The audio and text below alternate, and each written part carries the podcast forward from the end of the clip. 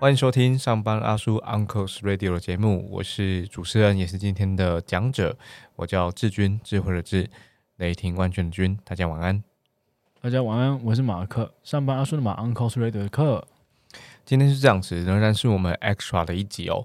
呃，我们就找到那些在职场上面的一些关键字，然后也跟我们工作相关，跟每天会发生的事情，它都啊息息相关。所以待会我们说不定提到的例子，或今天出现的这个关键字呢，也说明就在你的身旁正在发生，或你今天刚好就这么做了。然后呃，接下来的三集里头啊，我们要讨论这关键字叫做激励。OK，我们把激励放在呃失败之后，我觉得就很有意思哦。因为失败之后，有点跌倒了，你可能再也爬不起来哦。所以呃，放在激励后面，我们的我们的想象中这样应该接得起来的。所以我们尝试着来讨论看看激励。那今天也会分成三集，呃，每一集大概就有三题而已。然后邀请大家一起来讨论看看今天这个关键字激励。那第一题，呃，其实呃，我们就想要延续着。呃，前几集大家也听过失败这个例子哈，然后来看看，那失败之后你站起来的那个动机会是什么？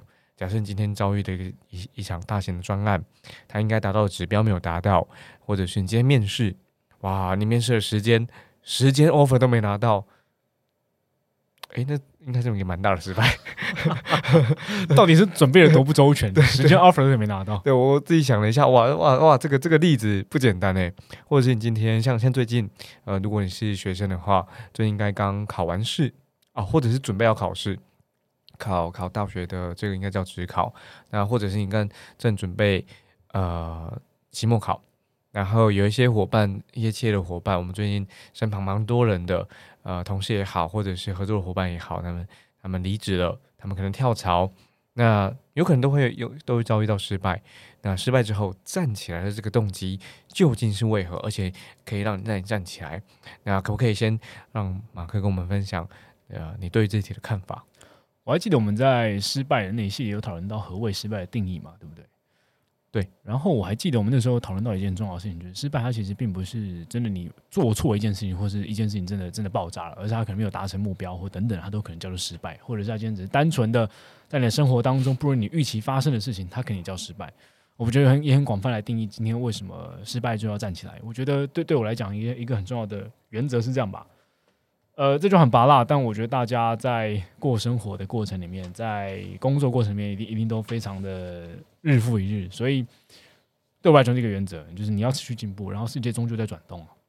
你今天失败一件一件事情，不论或大或小，明天你还是得一觉醒来进去上班。你或许觉得很尴尬，你要面对你昨天开会，呃，在专案上可能有任何争论的同事，或者是你你可能还是得再次面对，呃，你在面对客户的时候，你失败的，呃。拒绝你的那个客户，你还得再面对他，或者是你还是得面对那个昨天骂你的老板。不管怎么样，世界终究在在转动。你今天不站起来，你总有一天得面对这件事情。因为我们我们身为一个专业职场工作人员，都躲不过这一些事情。所以我觉得站起来已经是一个本能反应了。就是你现在不站起来，那你总有一天得得站起来，不然今天遭遇多大的失败。那既然终究要站起来的，何不现在站起来，对吧？然后对我来说，第二件事情吧，就是会有种迫不及待哦。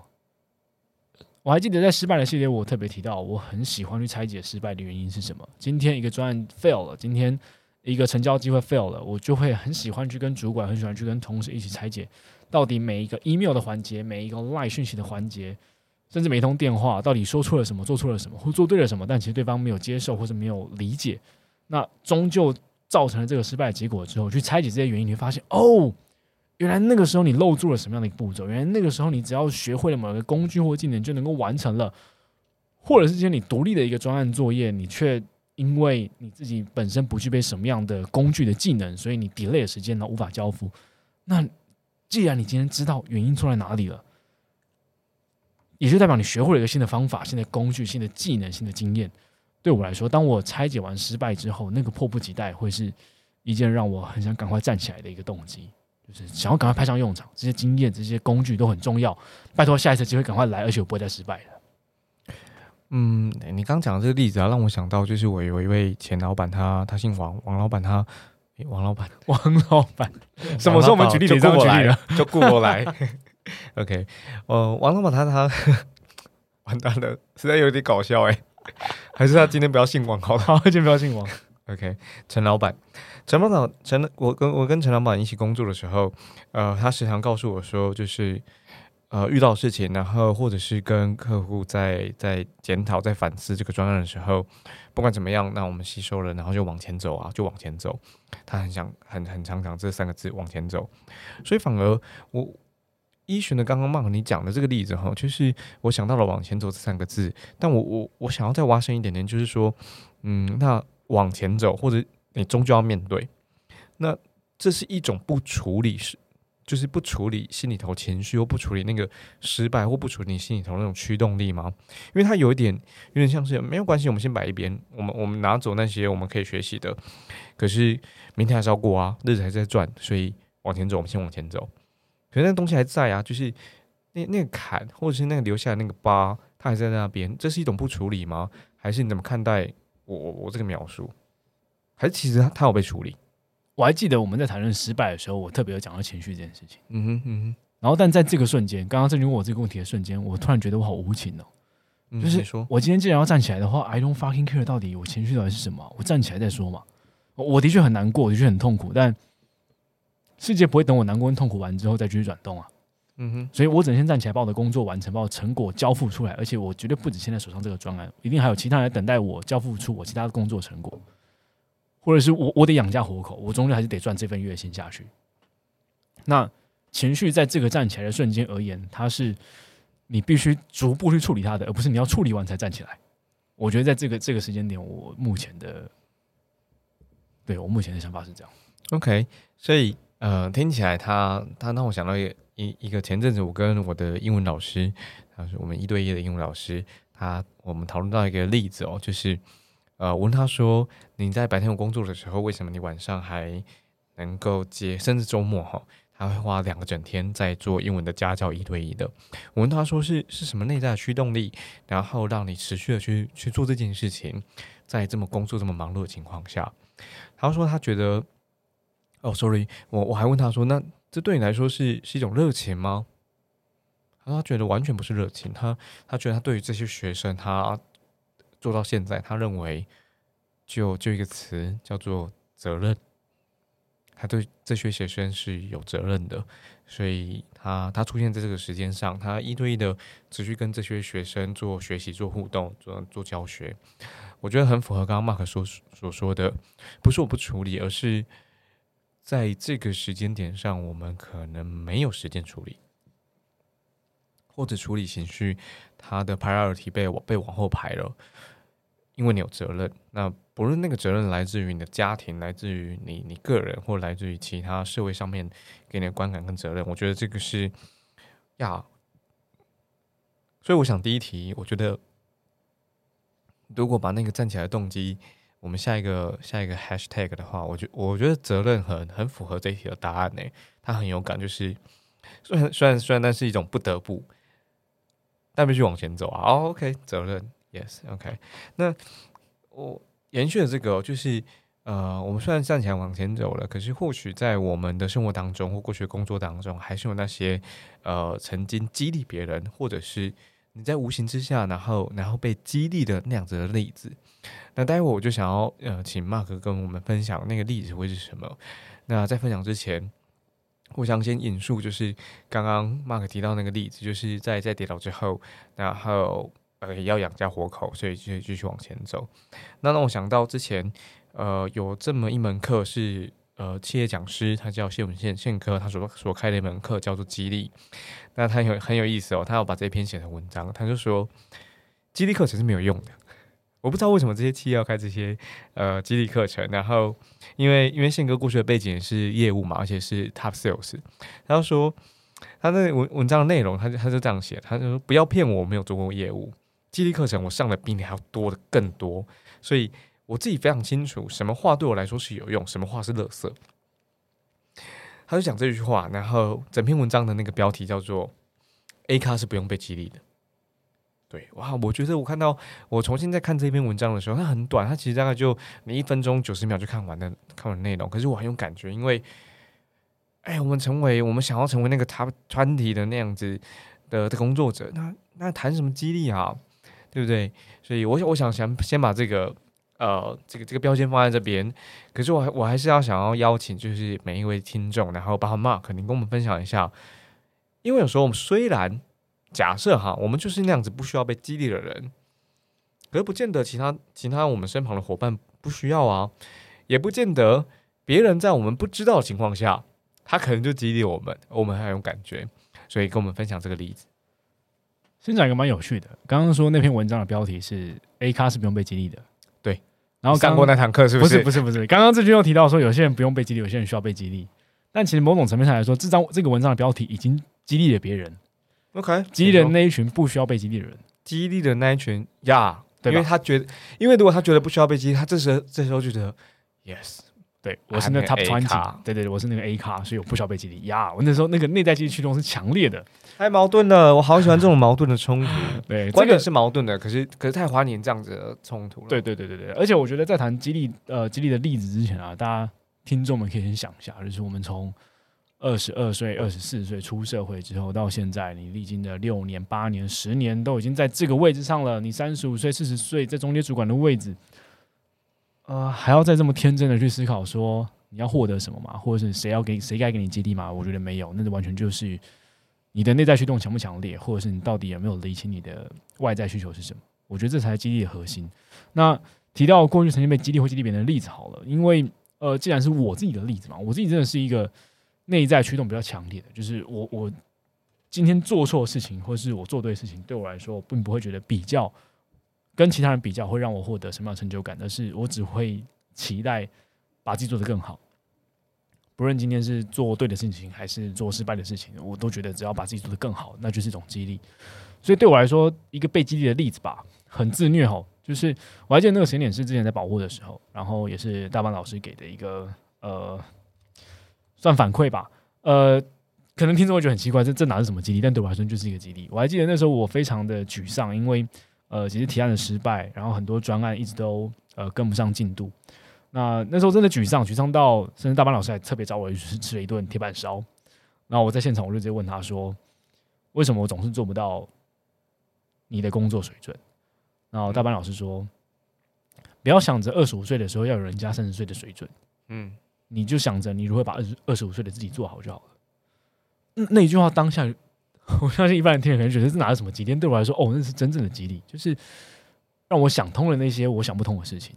我一直在追求当时我的二十五岁的工作经验，我的能够交付出来的成果就是这个样子。我一直在追求一个三十岁的标准的时候，那我终究做不到啊！我越做不到，我只会越越 depression，越越越沮丧，越难过。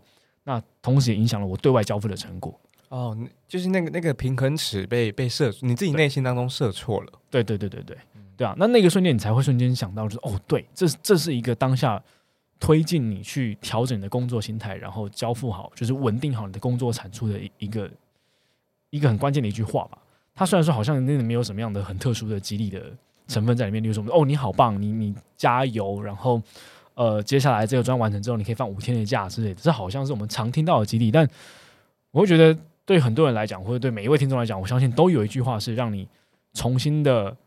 反思你那个起心动念，然后再往下去推进你的每一个工作项目的。嗯，对。至于激励别人的话，我还是觉得，毕竟我就是一个内在驱动的人，所以我也不觉得说我对别人，呃，或者是跟我比较合得来的，不论是带过的呃新人啊，或者是一起工作的同才啊、同事啊，甚至我的主管，我都不觉得说我我也需要这样回馈别人，因为总觉得吧，就是这样直接给别给别人称赞。好像有点难为情，但我当我我相信这可能是某种情绪缺陷吧，或者是表达缺陷。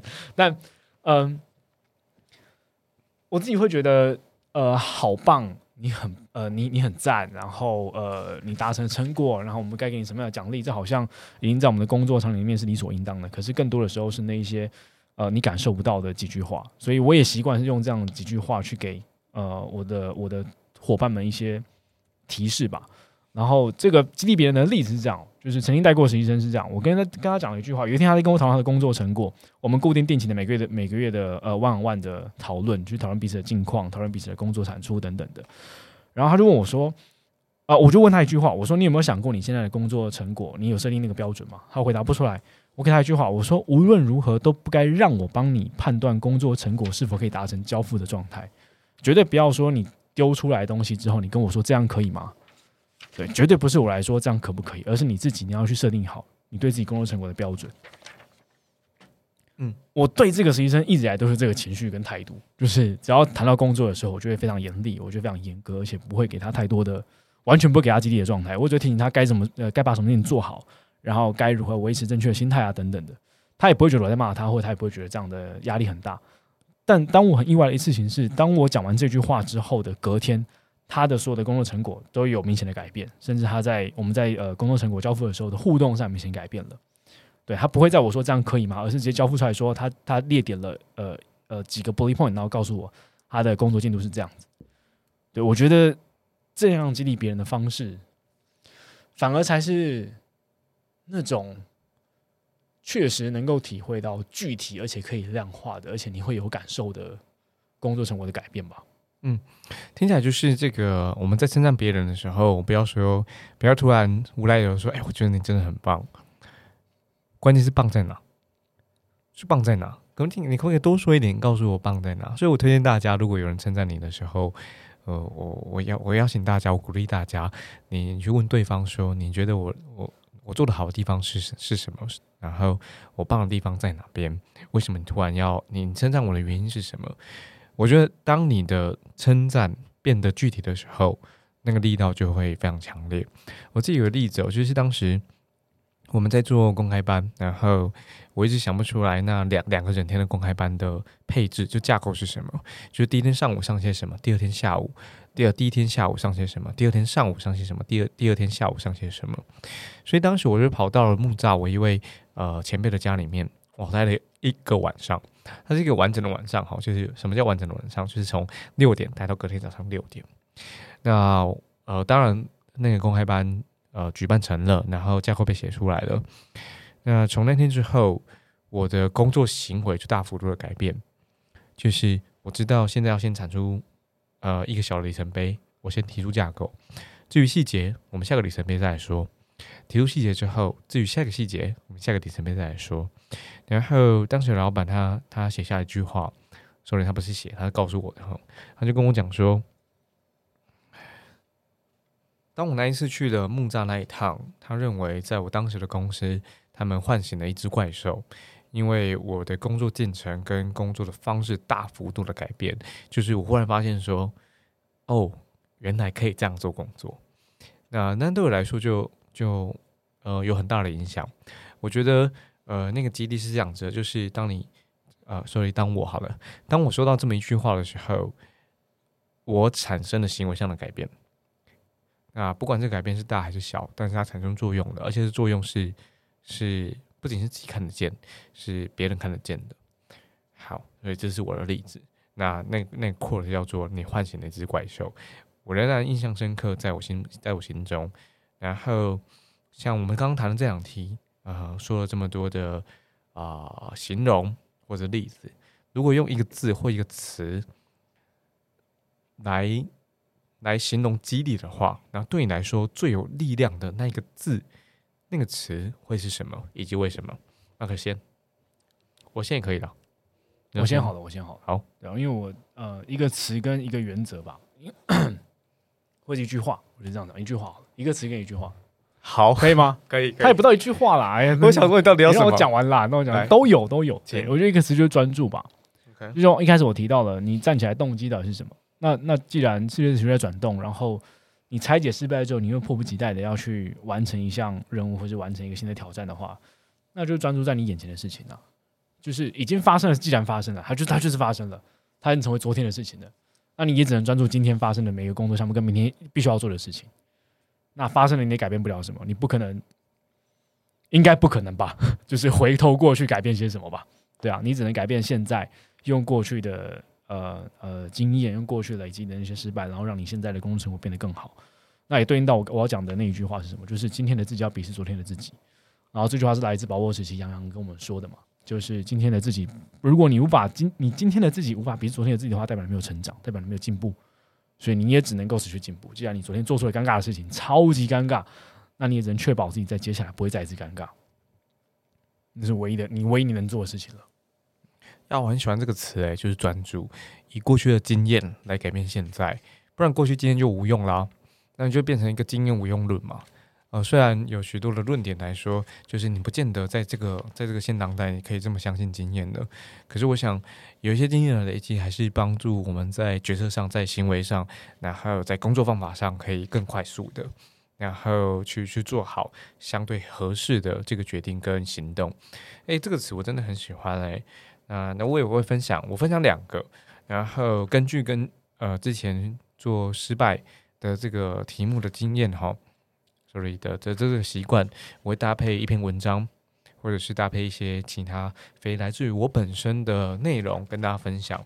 所以我分享这两个词，一个是我自己我认为非常具备力量的，然后一个是这篇文章所写的。那我分享这篇文章，我先讲文章的，再讲我自己。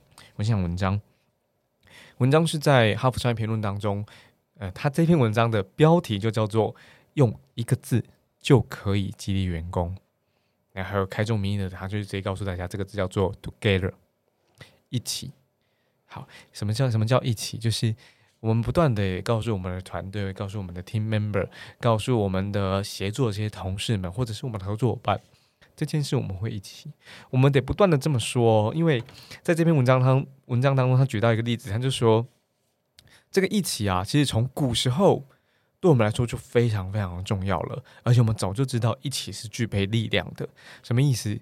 在那个古时候，我们要猎杀长毛象啊，你一个人猎能猎吗？没办法，你要去抓住长毛象，你得联手，你得团结。有些人得做陷阱，有些人得拿拿长矛，然后去猎杀长毛象。这是古时候，可在现当代啊，其实跟团队最奇怪的事情就在这里吼。文章里面就说，虽然团队的连接感跟归属感非常非常大，但是啊，团队一起工作最孤单的事情就叫做团队合作。你看，如果各位是这个呃，比如说数据工程师，你在写研究的时候，你是不会跟别人讨论的。可是你们我们你们最后会产出一个专案的成果，那是你们一起做出来的。可是，在团队合作的时候，其实你们你们根本就不会讨论，所以那一起的那个那那个那个具象化其实是非常非常小的。所以，呃，他他这篇文章里头就他就讲到说，心里头的一起，哎，我觉得很具备能量哎，就是我们是是一起完成这档节目的，甚至我们跟听众是一起贡献在这个节目的时间里面的。我们录嘛，然后你们会听，你们你们就会有这个这个乐听的呃点击数，然后乐听数，然后你们有没有听完？你们有没有分享推荐给别人？我们是一起完成这档节目，我们是一起走到现在的。我觉得这一起在心里头作用非常非常重要，然后它很具备能量。那对我个人来说，我觉得最具备力量的，它跟我的个性有关，叫做邀请。邀请，它是行为上的，就是他他不是说，哎，我邀请你干什么？他可能没有，他可能嘴巴上面没有讲出来，他可能那个那个那个变化版叫做，嘿，Mark，我请教你。对于激励，你有什么看法？我我我不我比较不擅长，我想要请教你的看法。那对我来说，这就是一种邀请。你在邀请我贡献我的专业，你在邀请我贡献我的分析能力，你在邀请我贡献我过去的经验跟背景。我觉得邀请对我来说是非常具备力量的。当当你这么对我的时候，呃，无形之中。我就会为你奉献更多，然后这是我自己的发现，所以，呃，我一般一方面用用哈佛商业评论的文章告诉大家，各位如果是主管，然后各位如果你有 side project，你可以你可以参考用一起，而且时常去用这个词，然后有形的也好，无形的也好，让大家真的一起在一块。那您对于那些呃有有潜力的、有特殊才能的伙伴们，或许你可以用邀请。这是我我自己非常大的感受，就是在激励里头，邀请这个词对我来讲是很具备力量的。我想这就是第一集，不知道 Mark 在最后有没有补充？刚刚志军提到，在激励别人的时候，是被激励的时候，可以去询问对方那个精准的，就是到底做对了什么或做出了什么这件事情，我觉得很重要。呀，就是今天不论你今天承受的那一方，还是给予的那一方。你都必须要明确的告诉对方说，他今天做了什么而获得你的激励，或者是我们自己做了什么获得别人的激励，因为这个是你你明确才会知道哪件事情是你真的做对了，而且符合，也不是符合别人的期待，但至少在整个工作成果上，或者是在整体表现上，它就是一个客观的被认定说你能够承受这个激励，或是你能够你自己也能够理解哦，原来这个行为是值得被激励的，就你被看见，对，你被看见，对，然后你被发现，对，嗯，哦。就最后一点时间呢，我也我也延伸一点点，就是呃，一样是 HBR 的里头内容，他他提到了表扬跟赞赏，表扬跟赞赏截然不同哈。表扬是你做对，呃，他他他里头一句话，他说表扬跟赏赐赏识，表扬重点在于一个人做了什么，而赏识的重点在于这个人是一个什么样的人。所以我们要理清楚哈，我们现我们现在称赞别人的时候，你在表扬他吗？你在表扬他过去做过的哪一件事情吗？讲清楚。但当你在赏识这个人的时候，其实就针对这个人的特质了，针对这个人他身上所具备的这样子的的过去的经验，他的个性，他的做事风格，我觉得那就是赏识啊，就非常重要哈。就是我们理清这些定义之后，我们在做呃激励的时候。我觉得就很精准，然后然后就会很有感。如果你身旁是有伙伴们需要的话，当然我相信啦，大家是 A 咖，所以你是不需要被激励的。